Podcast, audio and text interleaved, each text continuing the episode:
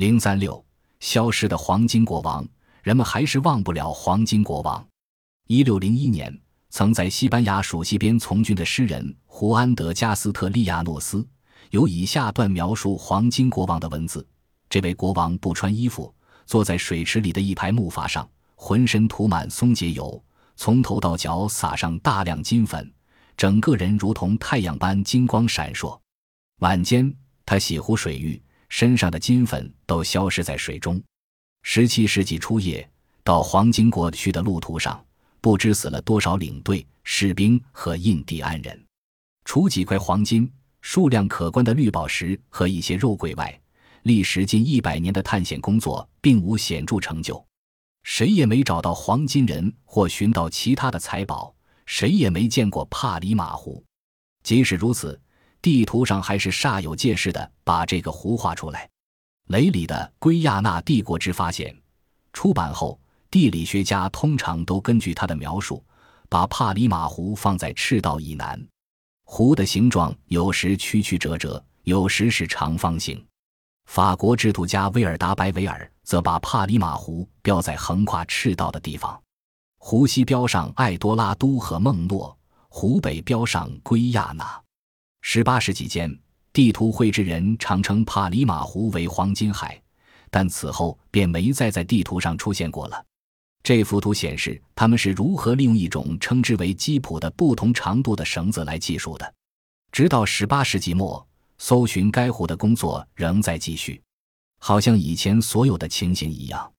探险人要找的东西似乎老是远在另一列山脉或森林的那一边。后期的西班牙探险队之中，有一队是由迭斯德拉富恩特率领的。他进入委内瑞拉东南部的卡罗尼河地区后，把探险队分成三组，其中一组由贡萨洛苏亚雷斯隆顿率领。他们相信必定能到达目的地，因为据印第安人说，从该地乘船到帕里马湖仅需二十日，步行仅需两天。这批西班牙人虽然已快要抵达目的地了。但是遭遇到印第安人的突袭，被迫只好折返原地。隆顿的事后解释很含糊，人们至此才怀疑是否真有个帕里马湖。西班牙人放弃了搜寻黄金国的工作，同时也放弃了圭亚那的大部分土地，让给英国、荷兰和法国瓜分了。三国分别建立自己的殖民地。一种厌倦的心理使探险家暂时远离阴暗恐怖的森林。但是神话总是深入民心的，有时候传说好像比真实还真实。记录瓜地维塔湖故事的人说，或许连他们自己都不相信，数以百计的奴隶使用粗陋的工具开凿那个位于海拔九千英尺的锥形旁大火山口的一旁，让里面的水流出湖外。湖底这幅图展示了一架吊桥，印加人用它把他们铺筑的两万千米道路连接起来。终于露出来了，见到宝石在污泥里闪烁发光。一个西班牙人伸手拾起一块鸡卵般大小的绿宝石。这只是许多故事中的一则，但这则故事至少有部分是真的。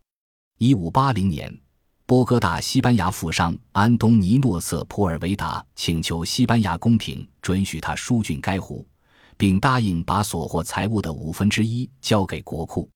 塞普尔维达组织了一队印第安工人，在湖壁上凿了一个缺口，湖水涌出，水平面降了十五英尺。他们找到一块大如鸡卵的绿宝石和几件金器，缺口随即崩毁。塞普尔维达返回波哥大，未能再做冒险，便逝世了。十九世纪初叶，又有一批新的冒险家进行探寻黄金国，这些人都是科学家或大企业的代表。后期的探险家之中，第一位是普鲁士著名大学士韩波德。他对亚马逊盆地的兴趣纯粹是在科学方面。他原先打算协同法国植物学家艾梅布波浪去尼罗河流域游历，结果在1799年乘船前往美洲。他们勘察了南美地西班牙属地，全程约六千公里，多是徒步或骑骡子。韩波德与布波浪最后到达昆蒂纳马加这块哥伦比亚高地，与许许多多有关黄金人的传说连在一道。他们在瓜地维塔湖畔扎营。这是一个在火山口蓄满水的真湖，而帕里马湖则是虚构的。韩波德在绕行火山口一周时，看到塞普尔维达探险队于1580年在火山口壁所凿开的那个缺口，但是这位普鲁士科学家没有设法排干湖水。多拉都黄金人和爱多拉都黄金国对人们的诱惑力已经彻底丧失了，代之而起的是近代新发现的事物。人类学家在1948年至1950年间发现了住在帕里马山脉的马克里塔部落及瓜哈里波部落。近代探矿者在哥伦比亚发现了铂、银及绿宝石，在圭亚那发现了黄金、铁矾土极猛，而最重要的是。在委内瑞拉西北部的马拉开波湖盆地发现了石油，二十世纪的黑色黄金。这似乎也可以说，南美大陆毕竟有了一个黄金国。